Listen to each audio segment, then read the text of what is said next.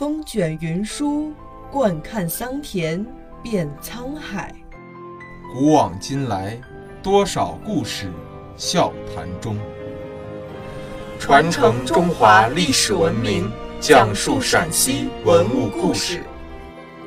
听众朋友们，大家好，这里是陕西文物之声，欢迎收听今天的栏目《丝路寻根》。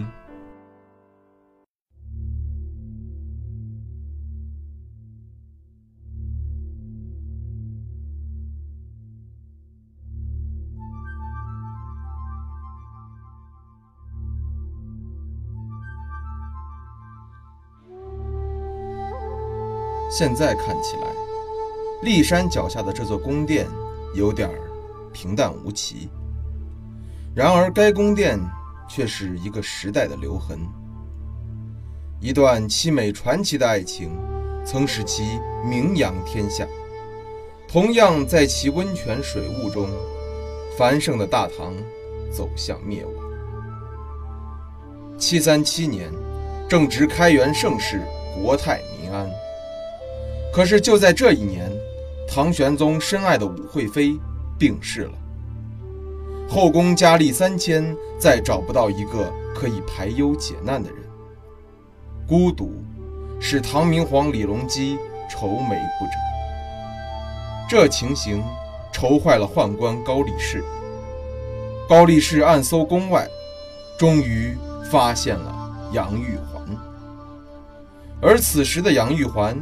还是唐玄宗之子，寿王李瑁的王妃。十载，杨玉环不仅有倾城之色，而且天资聪颖，歌舞俱佳，通晓音律。在高力士的刻意安排下，唐玄宗在华清宫第一次召见了杨玉环。已近暮年的唐玄宗当场被杨玉环的美貌、智慧、歌舞及性情。深深打动。于是李隆基不顾父夺子妻的尴尬，先是安排杨玉环入宫当女道士作为过渡，随即于七四五年册封她为贵妃。唐玄宗对杨贵妃万般宠爱，华清宫更是无时无刻不上演着唐玄宗击鼓，杨玉环怀抱琵琶。梨园弟子们轻歌曼舞、昼夜不息的欢乐场景。在扩建华清宫时，唐玄宗还专门为杨贵妃修建了海棠汤，也就是贵妃池。杨贵妃专宠后宫，在她之上再无皇后，她的地位达到了后宫极致。对于此时的杨玉环，唐代诗人白居易。在《长恨歌》中这样写道：“回眸一笑百媚生，六宫粉黛无颜色。春寒赐浴华清池，温泉水滑洗凝脂。”杨玉环肌肤白皙柔滑，据说这与她长期泡汤沐浴有关。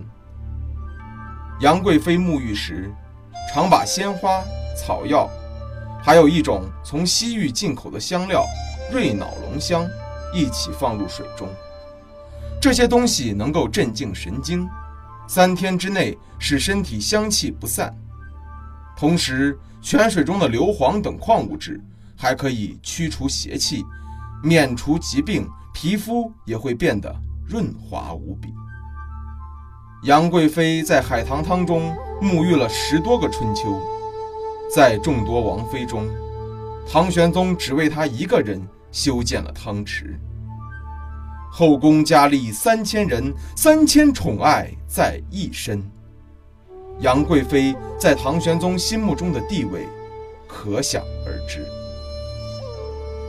自从有了杨玉环的陪伴，在华清宫的温泉水雾中，太平盛世下，缔造开元盛世的唐玄宗开始厌倦权力。越来越疏于朝政。这时，一个叫安禄山的人来到了华清宫。安禄山不仅擅长舞蹈，且乖巧圆滑，经常利用各种机会讨好唐玄宗和杨贵妃。很快取得了唐玄宗的信任。七五零年，安禄山被封为东平郡王，在大唐历史上，非皇室血统而封王，极其罕见。唐玄宗万万没有想到，这个自己信任的人，竟会给繁盛的大唐带来意想不到的厄运。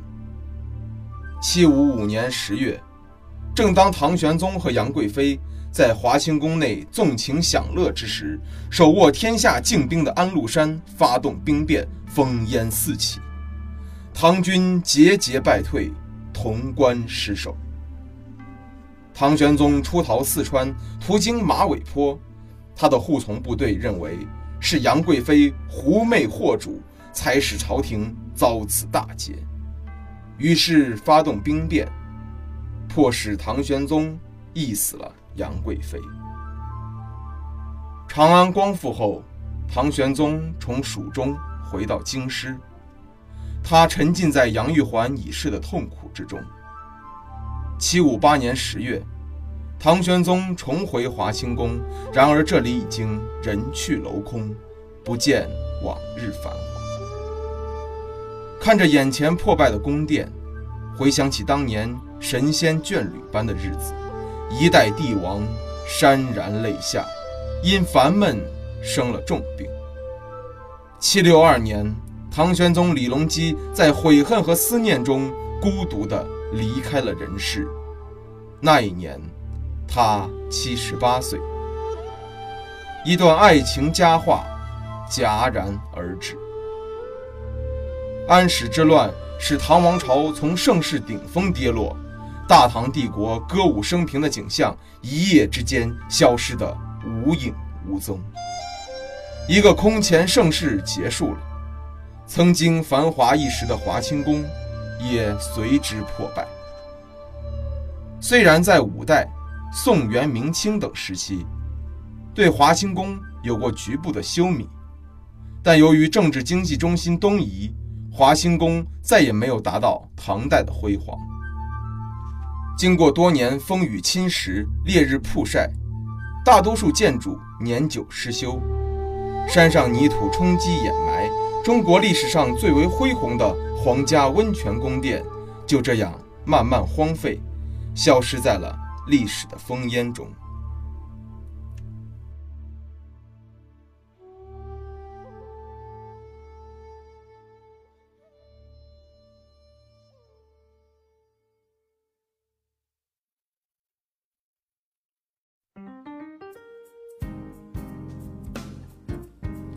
感谢收听今天的陕西文物之声。